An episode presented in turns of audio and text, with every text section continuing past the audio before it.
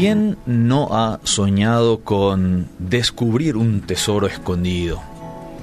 Ese tesoro que nadie sabía que existía y que ahí estaba cerca del lugar por donde pasabas o donde buscabas y de repente eres el afortunado en descubrirlo. El salmista David en un momento eh, expresó lo siguiente, la ley de Dios es perfecta, que convierte el alma. El testimonio de Dios es fiel, que hace sabio al sencillo.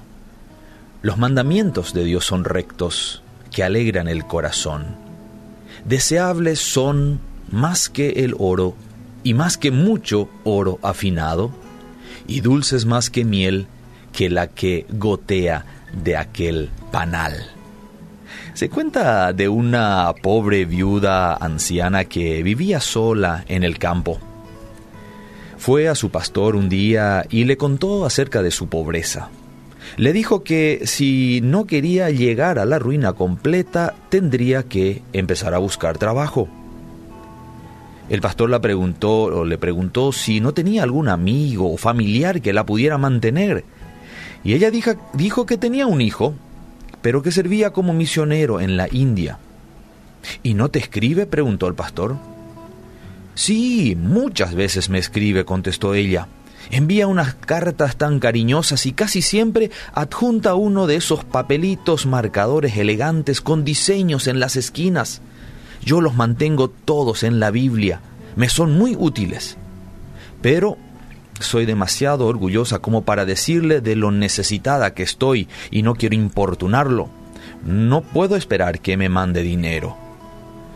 El pastor le preguntó curioso, ¿y me podrías enseñar algunos de esos marcadores elegantes? La viuda con gusto le trajo la Biblia y sacó de en medio de las páginas algunos de aquellos papelitos enseñándoselas al pastor. En realidad no eran marcadores, eran cheques de banco cada uno girado por una cantidad considerable. La pobre viuda, en su desconocimiento, no sabía de qué se trataban. Tienes una cantidad de dinero, le dijo el pastor. Tienes una Biblia llena de tesoros y no lo sabías. Esto me hace pensar en el pueblo de Israel cuando se preparaba para el ingreso a la tierra prometida y ahí al pie del monte Dios se presenta y le comienza a dar sus mandamientos, sus estatutos.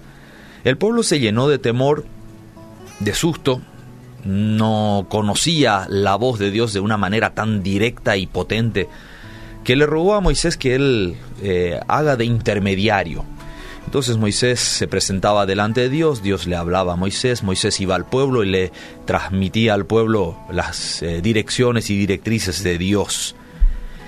Y Dios se conmociona cuando escucha al pueblo pedir que Moisés sea el intermediario, pero que todo lo que Dios le diga a Moisés, Moisés se lo deje saber al pueblo para que el pueblo lo pueda poner en práctica.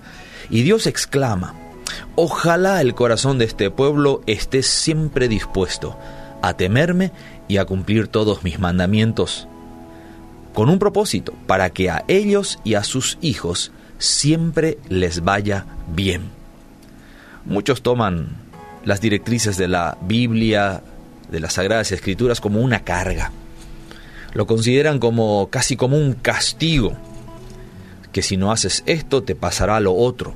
Lo ven desde una perspectiva más este, de carga que de bendición y no se dan cuenta que el anhelo y el deseo de Dios era todo lo contrario. Él quería que a todos les vaya bien. Entonces Él se toma el tiempo y le da las indicaciones al pueblo de cómo aprovechar las escrituras, cómo implementarlas en la vida para que efectivamente produzca el bienestar de uno. Entonces Él comienza diciéndoles, una de las cosas que necesitamos saber es que debes amar al Señor tu Dios con todo tu corazón, de toda tu alma y con todas tus fuerzas. Luego te recomienda, las palabras que yo te mando hoy estarán donde? Sobre tu corazón. Es decir, cerca de aquel órgano, músculo que genera vida en tu ser. ¿Por qué? Porque si nuestro corazón, además de estar irrigado de sangre, oxígeno, este, está lleno de la palabra de Dios, ¿qué cosas bellas podrán surgir de nuestras vidas? Luego nos recomienda, no solamente sobre tu corazón, porque una vez que estén ahí las podrás repetir a tus hijos. Hablarás de ellas estando en tu casa, andando por el camino, al acostarte, cuando te levantes, es decir, en todas tus actividades. Y si eso fuera poco, entonces átalas, aunque sea como una señal, en tu mano, en tu frente, para que sean visibles para ti y también para los demás.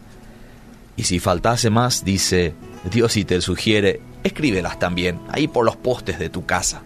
Escríbelas en un lugar visible, visible para nosotros, para que no olvidemos de que Dios tiene un propósito con sus mandamientos, con sus leyes, sus estatutos, sus decretos, son para que nos vaya bien.